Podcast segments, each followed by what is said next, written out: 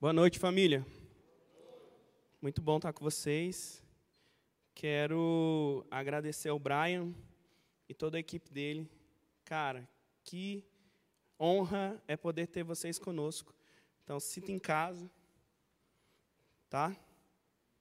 Foi muito bom poder ouvir você ministrar e ser abençoado através da sua vida. Deus continue te usando. Deus tem feito conexões, a gente tem encontrado pessoas, e essas pessoas têm abençoado as nossas vidas, e o Brian é um dessas, uma dessas pessoas, e a gangue tá, que está com ele também. Né? A gente. É, é engraçado isso, né, Lucas? Tem uns caras que a gente encontra só assim, de vez em nunca, umas duas, três vezes, e parece que, tipo, conhece há mil anos. Aconteceu isso com Lucas, né? Foi assim também no início, não foi? E aí, o Brian também tem um tempo, eu encontrei com ele aqui. Primeira vez foi com o Fire, né? Paguei mal mico, gente, vou contar. Tem que contar, né? Toda vez que eu falo do Brian, tem que contar esse mico, né? O pai do Brian é irmão gêmeo idêntico de um amigo que eu conheço. Só que o tio do Brian nunca me disse que era irmão gêmeos. E aí eu vi o pai do Brian e achei que era meu amigo, né? Estou mal falando com ele. Então, tá, tá. Aí o pai do Brian olhou para mim e falou assim: Acho que você está me confundindo com meu irmão. Eu falei: Que irmão? Para de brincadeira. Ele, é, a gente é gêmeos. Foi assim que a gente começou a caminhar. E depois a gente teve um encontro recente, no casamento do Rafael, com a Tâmara, né? E aí a gente está estreitando caminho, tomando café. Quero só dizer que a gente precisa marcar outro café para eu não tomar a garrafa de café sozinho. Tá?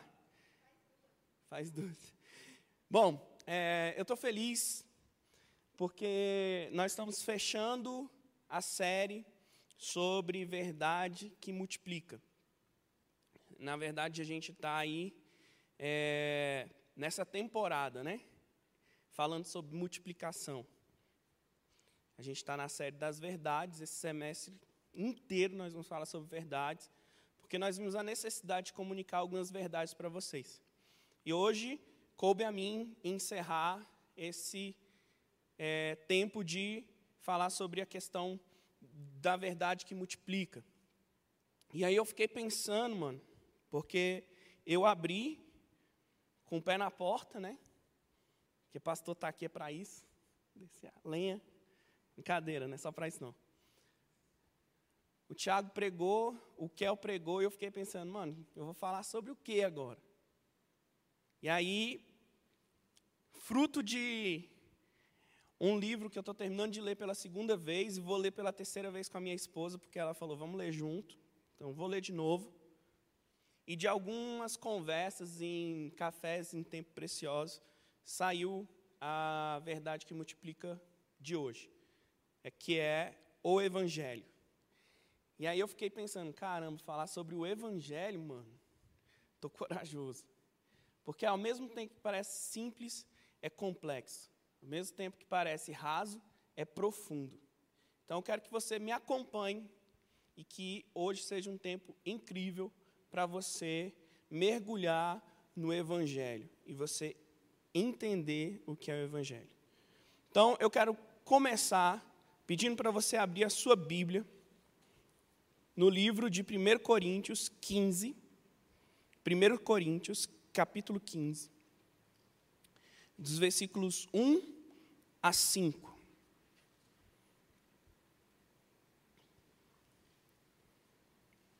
Primeiro Coríntios 15, de 1 a 5. Diz assim: Irmãos, quero lembrá-los do evangelho que preguei a vocês, o qual vocês receberam e no qual estão firmes. Por meio deste evangelho vocês são salvos, desde que se apeguem firmemente à palavra que preguei. Caso contrário, vocês têm crido em vão, pois o que primeiramente lhes transmiti foi o que eu recebi que Cristo morreu pelos nossos pecados, segundo as Escrituras, foi sepultado e ressuscitou no terceiro dia, segundo as Escrituras, e apareceu a Pedro e depois aos doze. Olha só que interessante. Ele fala: Eu quero lembrá-los do evangelho que preguei. E aí ele faz uma afirmação: no qual vocês estão firmes. Depois ele vai falando, por meio do, desse evangelho, o que, que aconteceu com essa galera que estava firme? Eles foram salvos. Mas tinha uma condição aqui. Começa a complicar o negócio.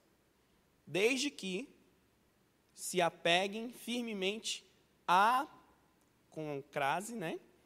Palavra. Qual palavra? A que ele pregou.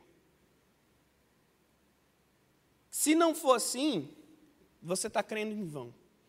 Eu espero que você não esteja nessa condicionante aqui, de crer em vão. Mas aí ele continua, né? Falando: vocês têm crido em vão, pois o que primeiramente lhes transmiti foi o que recebi. Então ele não estava falando de algo que ele não conhecia. Ele está falando: olha, eu recebi isso aqui. Recebeu quê? Que Cristo morreu pelos nossos pecados. Você acredita nisso? Cristo morreu pelos nossos? Fala mais forte. Cristo morreu pelos nossos? Segundo o quê? O que estava escrito, mano. Já tinha sido profetizado que ele morreria pelos nossos pecados. Foi sepultado e, e ressuscitou ao terceiro dia. Segundo o quê? Foi escrito. E apareceu a Pedro e depois aos doze. Vamos lá. Hoje eu quero falar com vocês que o que essa verdade que faz multiplicar e sobre os efeitos dessa verdade que é o evangelho. Então, para isso, eu quero que a gente comece entendendo o que é o evangelho. Como eu disse, estava lendo um livro e o autor desse livro, ele diz assim, é o Timothy Keller, eu chamo ele de Dr. Xavier dos crentes. Quem conhece sabe que ele parece o Dr. Xavier. É um cara extraordinário. Ele começa definindo da seguinte forma: o evangelho não é um bom conselho, mas sim uma boa notícia. O que o Evangelho não é? Um bom conselho. O que o Evangelho é? Uma boa notícia. Quando nós falamos de conselho, nós estamos falando de procedimentos. Nós estamos falando de um passo a passo. Então, quando eu sento com alguém que eu vou aconselhar, eu vou falar: olha, faz isso, isso e isso. Os coaches estão usando muito isso, né? Não era para ser assim, porque coach não é para fazer isso. Mas eles falam assim: cinco dicas para você ser um empreendedor de sucesso. Faz isso, isso e isso, e você vai ter sucesso. Isso é um conselho. O Evangelho não é isso. Mas quando nós falamos de uma boa notícia, da boas novas, nós estamos falando de algo que já aconteceu. Quando você liga lá a sua televisão e vai ver a notícia, o jornal, eles estão te dando, ensinando alguma coisa? Eles estão contando o quê? Fatos. Hoje está complicado, né? Porque às vezes tem fake news por aí, né? E muita. Mas em geral, eles estão te dando uma notícia sobre algo que já aconteceu. As boas novas é sobre algo que já aconteceu. Não é algo que vai ser feito. É algo que já foi feito. Então, o Evangelho não é fundamentalmente um modo de vida, com passo a passo. não é algo que nós fazemos, mas que foi feito por nós, para nós, e ao qual a gente, nós devemos responder a essa coisa que foi feita. Estão comigo? Valeu, Luquinhas. Então, o primeiro ponto que eu quero pensar com vocês é que Deus realizou uma obra por meio de Cristo. O Evangelho se trata de que Deus realizou uma obra por meio de Cristo. Que obra foi essa? A obra da redenção. Então, o Evangelho se trata de que Cristo realizou uma obra na cruz. Deus realizou uma obra por meio de Cristo. E qual foi a obra de Cristo? A cruz. Eu e vocês estávamos mortos em nossos delitos e pecados. Estávamos distantes de Deus, separados da, da glória de Deus, porque todos os pecados destituídos estão da glória de Deus. Agora, Deus. Para a gente entender isso, a gente precisa voltar, né? Então, deixa eu organizar aqui para a gente voltar. A gente precisa voltar lá no Éden. Todo mundo conhece a história do Éden, né? Não é igual aquele áudio que está circulando aí no, no TikTok. Você conhece a, ler a Bíblia? Não. Minha mãe lê a Bíblia. Quem foi Adão? Ah, o homem lá que apaixonou por Eva, que comeu a, a maçã e ficou enfeitiçada. Quem está no TikTok sabe do que eu estou falando. Quem não está, está boiando. Bom, não é disso que eu estou falando. Adão e Eva pecou, porque eles desobedeceram.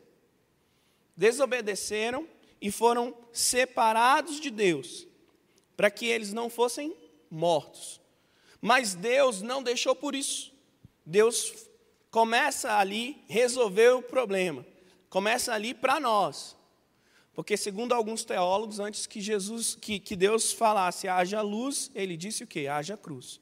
Porque Deus não pode ser pego de surpresa. Então, primeiro detalhe: se você está pecando aí, irmão, Deus não está lá, ah, meu Deus, o Lucas pecou, e agora? Né? Já pensou Deus se assustando toda hora? Não dá, né? Deus já sabe de tudo, irmão. Deus é onisciente, Ele sabe de todas as coisas. Né? Então, ele começa ali resolver para Adão e Eva. O que, que ele fala para Eva? Eva, do teu ventre vai surgir um que vai esmagar a cabeça da serpente com o seu calcanhar e vai voltar à normalidade tudo. Imagina, mano. Eu sou um cara que eu fico pensando, na, quando eu estou lendo a Bíblia, eu crio a cena. Vocês já sabem disso. Eu fiquei imaginando a ansiedade de Eva, toda vez que ela ficava grávida. Será que é agora que nós volta para o Éden, Adão?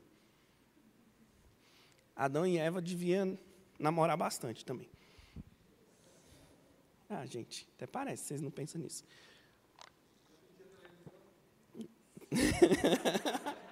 Boa, Luquinhas. Não tinha televisão. Facilitava mais, tinha mais tempo livre. Bom, eles estão ali, pensando no que viria. E quem veio fazer e resolver esse problema? Foi Cristo. Então, Cristo, ele realiza essa obra na cruz, ele resolve o problema. E essa obra na cruz tem um efeito direto em nós. Qual é o efeito direto em nós? É que, eles, que, que Cristo nos livra do jugo do pecado, que nos separava de Deus. Nos dando o quê? a salvação. Uau! Sou salvo. E aí a gente tem um imaginário, né, mano? Sou salvo. Salvo para quê, mano? Para ir para o céu e não ir para o inferno. Diz que você não pensa nisso. Quando você pensa na salvação, você está pensando em quê? Agora eu posso entrar no céu. É ou não é? Mas a obra de Cristo na cruz, essa salvação, não é só para você entrar no céu, e a gente vai falar disso um pouquinho mais lá na frente. Ele então nos dá a salvação, ele nos justifica e nos leva a um processo. Qual o processo? O processo de santificação. Estão comigo? Jesus morre na cruz, ele nos livra do quê? Do jugo do pecado, aquilo que nos separava de Deus. Ele nos dá a salvação dos nossos pecados, ele nos livra desse jugo e agora ele nos justifica. Agora, aquilo que era contra nós já não existe mais. Ele pregou e expôs publicamente na cruz. Não há mais escrito de dívida, você está justificado por aquele que é justo. Ou seja, agora você se torna um justo. Por quem? Por Jesus. Por meio de Jesus somos justos e justificados. Aí ele nos leva para um processo, mano. E esse processo é que a gente não consegue entender bem, que é o processo de santificação, pelo qual sem ele ninguém verá a Deus. Não é que está escrito? Já leu isso na Bíblia? Se não leu, irmão, tem que ler mais a Bíblia. Então agora eu e você, que cremos em Jesus, que cremos nessa obra redentora, nessa obra feita na cruz, estamos num processo. Processo lembra de quê? Etapas. Né? Quem é da área jurídica aí sabe, você entra com a petição, aí o juiz olha, aí ele dá um despacho, aí você entra com outra petição, aí a outra parte é notificada, né? Então é esse processo, irmão, ó, um monte de coisa acontecendo. Quem está na academia também sabe, né? Você chega lá achando que. Não, mano, está no processo. Começa com um quilo.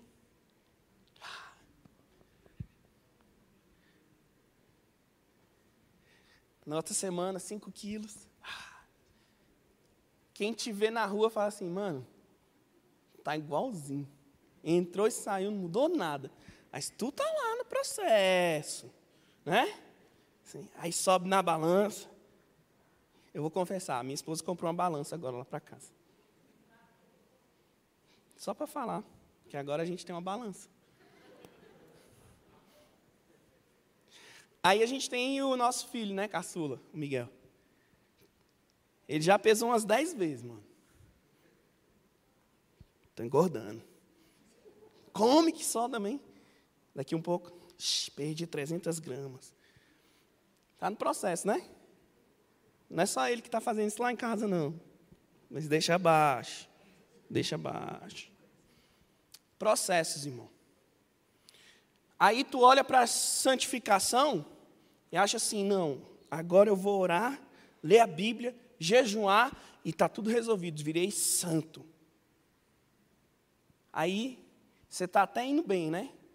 Pastor, estou lendo a Bíblia, estou entendendo, estou orando, estou jejuando. Ah, glória a Deus.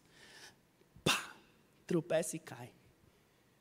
Pastor, miserável de mim, sou pecador. Você vai, irmão, estava agora bom. Se o, anjo, se o, anjo, treinasse o toque da, do arrebatamento, ele ia, aí pecou, acabou tudo. Pensa comigo aí, não me responde. Mas quantas vezes no processo de santificação você pecou, você caiu e você deixou tudo? Falou, não, não consigo mais. Eu não sou digno. Não, como é que eu vou cantar? Como é que eu vou tocar? Como é que eu vou recepcionar alguém? Como é que eu vou para a igreja? E se alguém descobrir o meu pecado? Ah, mano, tu está no processo. E esse processo, ele não vai acontecer de hoje para amanhã. E quer saber mais? Ele só vai findar quando você for arrebatado e tiver um corpo glorificado. Aí sim, aí você vai estar livre daquilo que te faz pecar. Que é o quê? O seu antigo Adão, o homem pecador, a sua carne. Esse processo a gente precisa entender. Porque se a gente não entende o processo, a gente não entende essa obra maravilhosa de que Jesus fez. Ele fez tudo isso para nos tirar e colocar nesse processo. Então, tudo que nós fazemos deve emergir dessa boa nova, dessa boa notícia. Qual a notícia? Que Cristo tirou o jugo do pecado de nós, nos justificou e nos levou para um processo de santificação. Tudo que nós fazemos como igreja, ou enquanto cristão, ou quanto cidadão, seja como for, etc., deve emergir dessa boa nova. Então, o Evangelho é a boa notícia sobre o que Jesus Cristo fez para restaurar o nosso relacionamento com Deus. Você está entendendo o que eu estou falando aqui? Eu estou falando para você que não é o que você faz ou deixa de fazer que resolve o problema. Não é o tanto que você ora, não é o tanto que você lê a Bíblia, não é o tanto que você jejuma que resolve o problema. O que resolve o problema foi o que Jesus Cristo fez na cruz. Amém? Existe uma simplicidade de que Deus salva pecadores como eu e você. Existe uma simplicidade em que um Deus santo mergulhou para se tornar um de nós para nos resgatar e nos dar o que? Vida. Mas não dá uma vida normal, ele nos dá uma vida com abundância. E isso não tem efeito somente no porvir, como a gente fica pensando. Isso não só tem efeito lá no céu, quando eu estiver salvo, aleluia, cantando com os anjos. Os efeitos disso vai acontecer agora. Está transformando as nossas vidas, está transformando tudo que eu sou, e transforma todos os aspectos. O que, que Paulo vai dizer? Aquele que roubava, não roube mais. Paulo está falando, tá vendo? Você tinha um estilo de vida, mano. Agora, porque você foi alcançado por essa boa notícia de que Jesus resolveu o problema, agora você tem uma implicação é, transformadora na sua vida. E direta agora do que está acontecendo. Agora, não é depois, é agora. Então, é por isso que o evangelho, ele não é um legalismo. Porque não é um conselho. Está ligado que por muito tempo a gente viveu o legalismo na igreja? Você não pode fazer isso, você não pode fazer aquilo, você não pode fazer aquilo outro.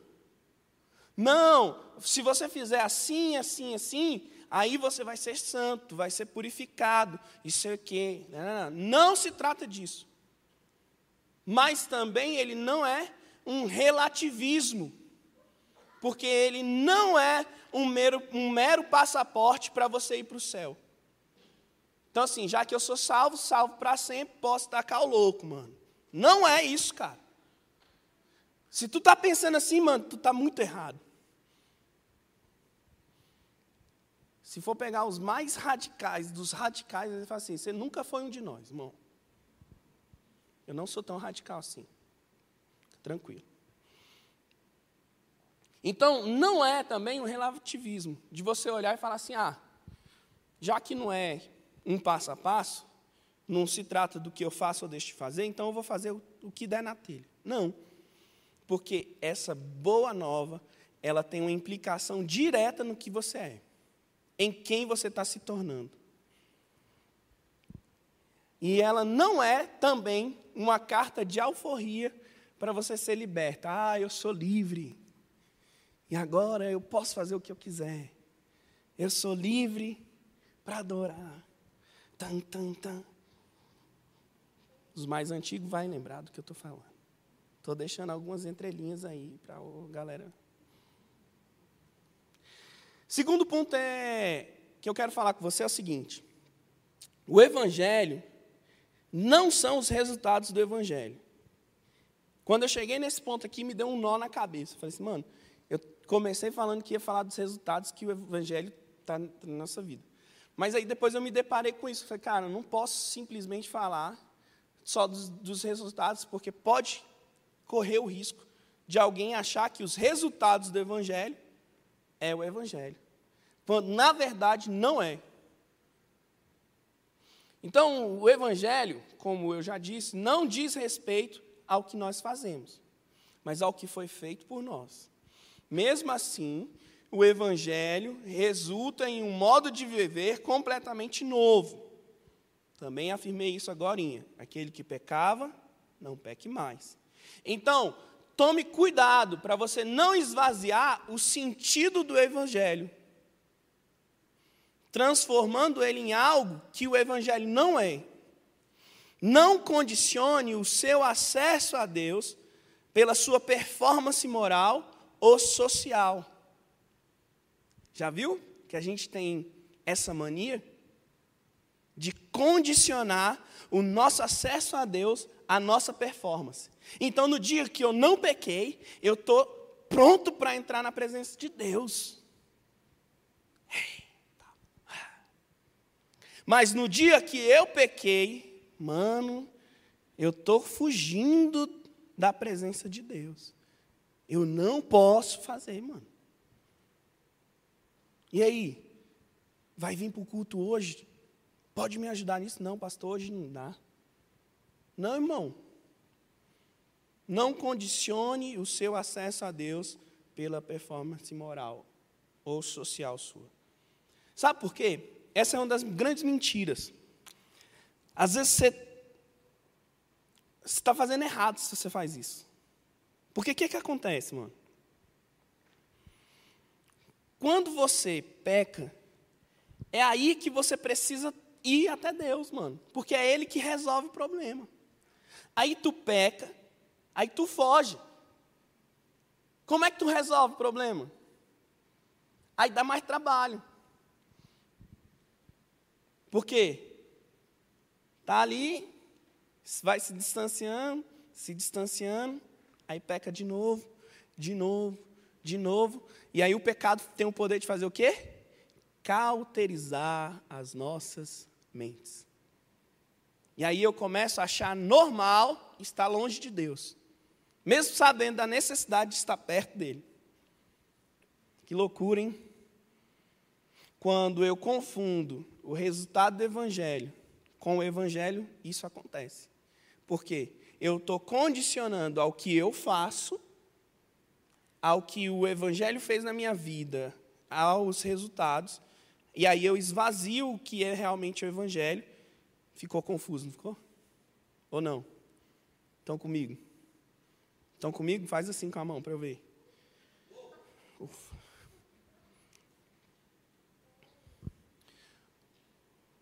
O que eu preciso então para ter uma vida piedosa, moral de justiça, é, moral de justiça, de cuidado com os necessitados? Eu preciso estar onde? No Evangelho. A gente confunde também, né? Então, hoje teve evangelismo. Aí você vai lá no evangelismo e fala assim: Isso aqui é o Evangelho. Não, mano. É consequência do Evangelho efeito do evangelho você ir lá evangelizar. Isso não é evangelho. Ah, eu fui lá e entreguei é, um panfleto para o cara. Isso é evangelho. Não, mano. Você ir lá entregar o evangelho é efeito do evangelho em você. Está conseguindo pegar? Ah, mano, estou lendo a Bíblia. Estou vivendo o evangelho. Não, mano. Isso é resultado do evangelho. Evangelho é outra coisa. Evangelho foi Jesus morrer na cruz, te salvar e te levar a esse processo de santificação. Nesse processo de santificação, você vive os efeitos do Evangelho. Então, para viver essas coisas, eu preciso estar onde? Centrado a minha vida no Evangelho. O problema é quando nós diminuímos o Evangelho ao que nós fazemos. Esse é o problema.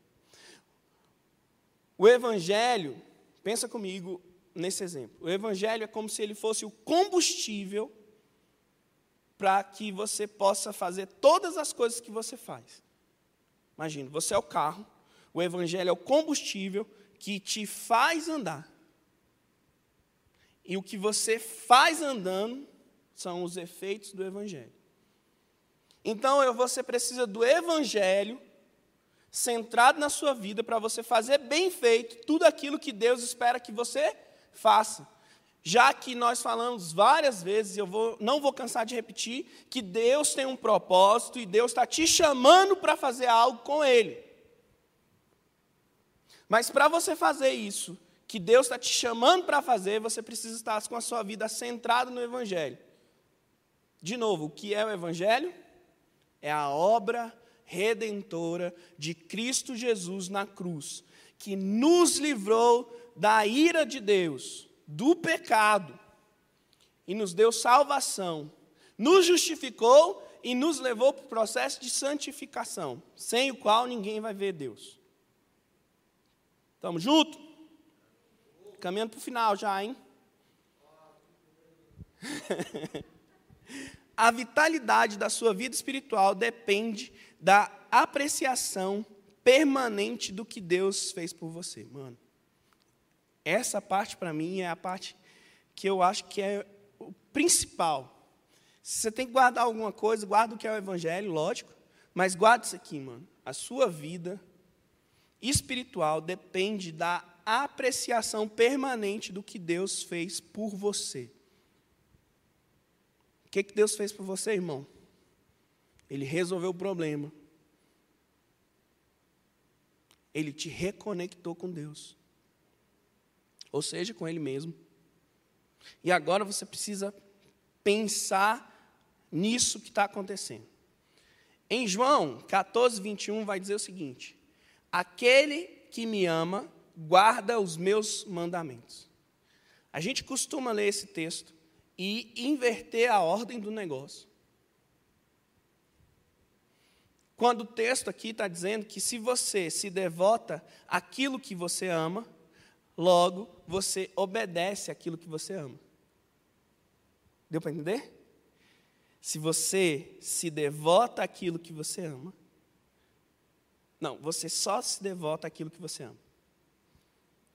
Se você não ama a Deus, você não vai guardar os mandamentos dele. Então é isso que o texto está falando. Aquele que me ama. Então primeiro você precisa amar a Deus. Para depois você começar a guardar o quê? Os mandamentos dele. Mas como eu posso amar um Deus que eu não conheço? Ao qual eu não me maravilho com ele. Como você pode amar alguém que você não conhece, mano? Tem como? Tem como? Não tem possibilidade, cara. Eu só amo a Ellen porque eu a conheço. Parece ser simples e lógico, né? Mas você já parou para pensar que às vezes você está falando que ama a Deus, mas você nem conhece Deus? Quer um exemplo simples? Você pensa que Deus é aquele Deus grego, que quando você peca, ele está pronto com um raio na mão para atacar na sua cabeça, mano. Para te fulminar porque tu pecou. E Deus não é assim, mano. Não o Deus da Bíblia. Deus é um Deus que ama, que amou tanto que enviou seu filho Jesus. O único filho que ele tinha. Louco isso, né? Eu sou pai, mano. Para mim isso é muito claro. Quem não é pai aqui já, já não está entendendo direito. Está distante do texto aqui, como a gente vai fazer análise do texto. Está muito distante do texto, que você não está entendendo a realidade. Mano, eu não daria nenhum dos meus filhos para morrer por nenhum de vocês, cara. E olha que eu amo muitos de vocês aqui, eu, eu amo demais. Cara. Mas eu não daria o meu filho. Não daria, mano. Jesus fez isso. Por mim e por você. Olha esse Deus. Qual é o Deus que você está amando, cara? Às vezes você está falando que ama a Deus, mas você está amando outra coisa, cara. Então eu preciso conhecer, eu preciso me maravilhar com esse Deus. Eu preciso olhar para Deus e falar assim: Uau! Como não te amar, cara? Como não ficar maravilhado com tudo que você está fazendo? Sabe que, que, qual é a verdade que o mundo está falando hoje? É que se Deus é mesmo amor, por que está tendo tanta coisa aí no mundo? Quem está na faculdade já deve ter ouvido essa, essa frase, mano. Ah, mas Deus não me ama. Cara, Deus te ama. Você só não está conhecendo o Deus verdadeiro. A gente ama aquilo que a gente conhece. Então você precisa ir ao Evangelho para conhecer como esse Deus se revelou, se revelou a nós, como ele revelou nessa salvação. E você precisa apreciar a grandeza dessa obra salvífica de Jesus. Você precisa conhecê-lo, você precisa viver para ele, e você precisa fazê-lo conhecido, e assim amá-lo. E ai de mim, se eu não me maravilhar com o Evangelho e com os efeitos que ele causa em mim e através de mim. Eu seria louco, mano. Se eu não olhasse para o que Deus está fazendo através de Jesus para me resgatar e tirar eu da, me tirar dali, da, da lama, do pecado, e me levar para a presença dEle e falar: agora você é filho amado. Eu seria louco se eu não observasse essa grande obra que Deus está fazendo, de reconciliar o mundo com Ele, e não me maravilhar, e não amá-lo. Está vendo que é impossível não amar a Deus? Está vendo que é impossível, quando você está centrado no Evangelho, você entende o que é o Evangelho, é impossível não ter uma modificação em quem você é de você não ser transformado por isso, de você não que, querer obedecer os mandamentos de Deus, não querer se apartar daquilo que te separa de Deus. É um processo natural. Quando amo a Deus, amo o Evangelho, amo tudo que Deus está fazendo por mim, é natural não querer me relacionar com o pecado. É natural viver para Ele. É natural querer conhecê-lo cada vez mais. É natural querer que as pessoas o conheçam. E eu costumo dizer que é simplesmente natural andar no sobrenatural. Porque quando você começa a viver isso, mano, você começa a viver no sobrenatural. Quando você perceber isso, você vai passar a amar verdadeiramente a Deus. Porque na medida que você ama aquilo que você conhece, você vai ser naturalmente mudado. E você vai ter disposição em obedecer e amar esse Senhor, que te resgatou e que não mediu esforço para livrar você da condenação do pecado, que é a ira de Deus. A gente precisa entender isso. O pecado já é a ira de Deus sobre a humanidade.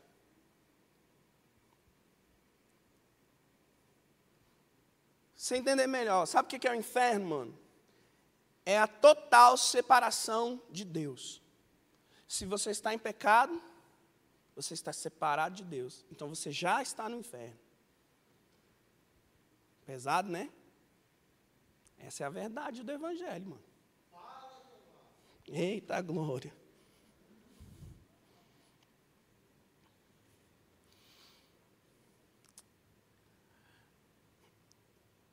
Se você aprecia permanentemente aquilo que Deus fez por você, a sua vida espiritual ela vai ser sempre vitalizada. Você vai estar sempre vivo. E fazendo isso, será uma consequência natural na sua vida aparecerem os frutos dessa obra. Sabe por que, que a gente fica penando para se tornar santo? E nesse processo a gente fica assim: ah, meu Deus, vai, não vai, vai, não vai, vai, volta, vai, volta. Porque a gente não aprecia diariamente aquilo que Deus fez por nós. Por isso não é natural. Por isso você fica, ah. Cara, quando você começar a olhar para aquilo que Deus fez da forma certa, e você tiver a sua vida centrada naquilo que Ele fez, cara, você vai começar a perceber as transformações que vão acontecer na sua vida. E aí você vai entender que você faz o que você faz por conta do Evangelho. Você vive da forma que você vive por conta do Evangelho. Você ama a Deus por conta do Evangelho. E em você surge os efeitos de viver dessa forma que nós chamamos os efeitos do Evangelho. Glória a Deus. Você pode se colocar de pé?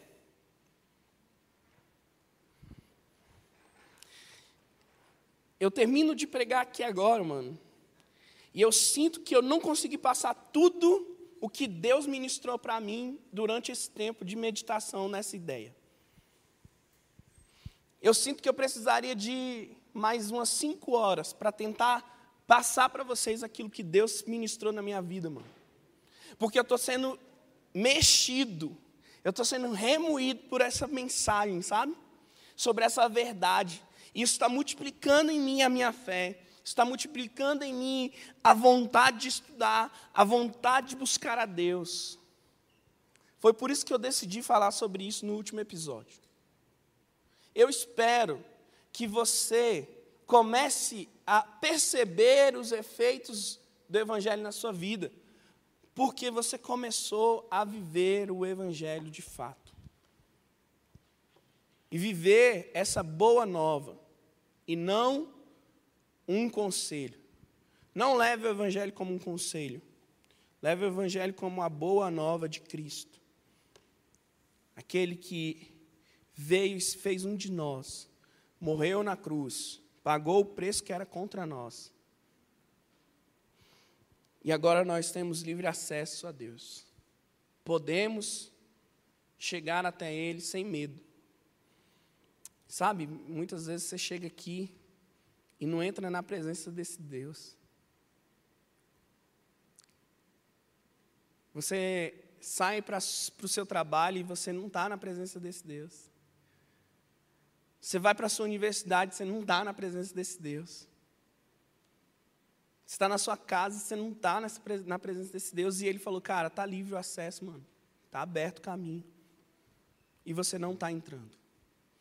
Meu desafio para você hoje é que você possa entrar confiado na presença de Deus e que você seja constrangido por essa obra maravilhosa que Ele está fazendo na minha e na sua vida. Eu quero orar, mas eu queria que você tivesse um tempo agora de oração. Porque você se conhece.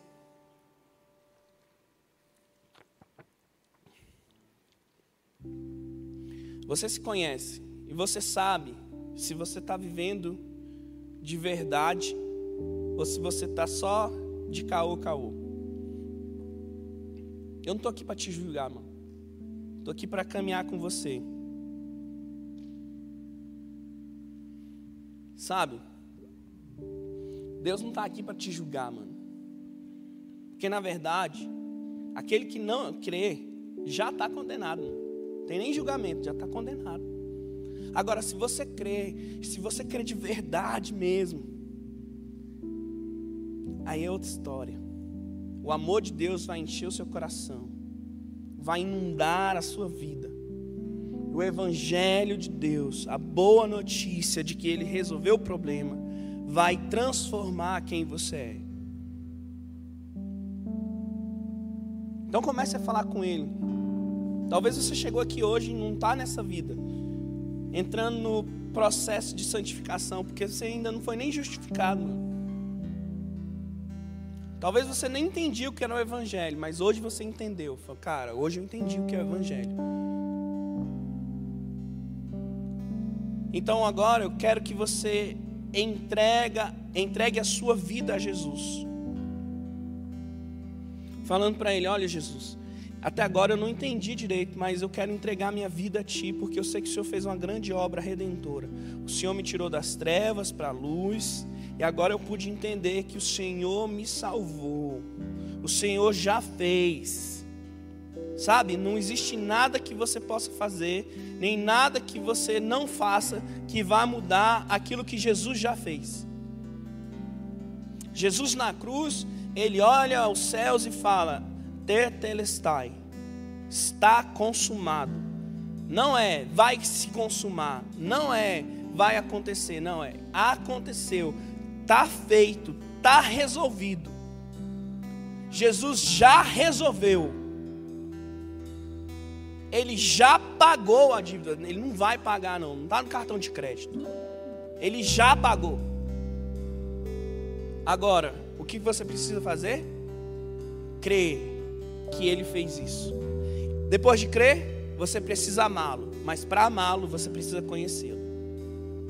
Então comece a entrar nessa presença agora. Vá mais fundo. Feche seus olhos.